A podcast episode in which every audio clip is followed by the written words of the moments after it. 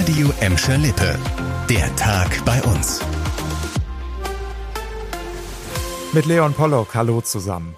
Ziemlich aufregend war das heute für die Anwohner am Gewerbegebiet in der Bottropper Boy. Da war eine alte Bombe gefunden worden, die Entschärfung musste sofort beginnen.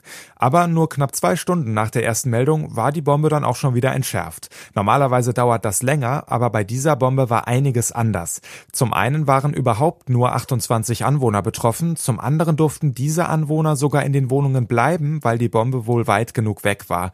Trotzdem gab es Probleme für Autofahrer und auch für den Bahnverkehr.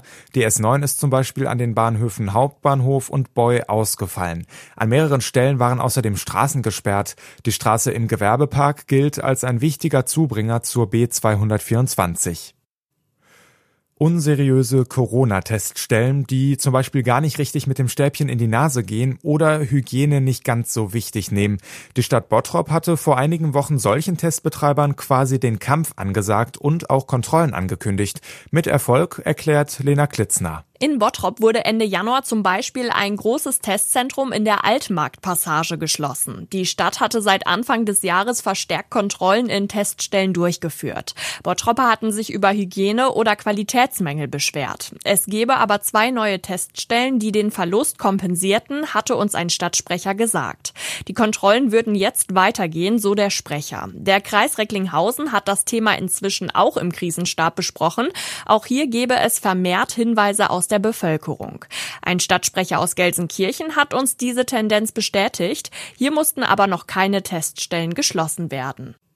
Heute gab es auf Schalke eine große Pressekonferenz. Mit dabei der gesamte Vorstand. Ein Thema war die Lizenzierung für die neue Saison. Der Verein rechnet nämlich wieder mit Auflagen, die erfüllt werden müssen. Mehr dazu von Timo Düngen. Bis Mitte März müssen die Schalker die Unterlagen für die Lizenzierung für die neue Saison bei der Deutschen Fußballliga einreichen.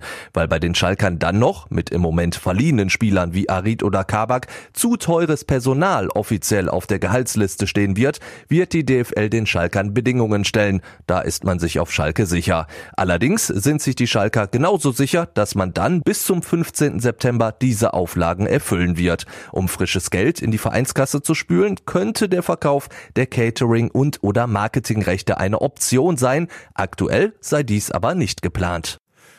Viele Missbrauchsopfer dürften mit dieser Nachricht wenig versöhnt sein. Der ehemalige Papst Benedikt hat die Opfer des Missbrauchsskandals der katholischen Kirche um Verzeihung gebeten. Dass er die Taten vertuscht habe, hat er aber zurückgewiesen. Ein Gutachten hatte Benedikt belastet. Darin ging es auch um einen Priester, der sich in den 70er Jahren an einem Jungen in Bottrop vergangen haben soll. Nachdem das Gutachten vorgestellt worden war, hatte der Essener Ruhrbischof Franz Josef Overbeck Konsequenzen gefordert. Die Leitung der Kirche müsse Verantwortung übernehmen, auch auch personell. Er hat eine Reaktion aus dem Vatikan gefordert. Die hat es zwar jetzt gegeben, aber das wird wohl kaum dafür sorgen, dass die Kritik jetzt leiser wird. Das war der Tag bei uns im Radio und als Podcast. Aktuelle Nachrichten aus Gladbeck, Bottrop und Gelsenkirchen findet ihr jederzeit auf radio und in unserer App.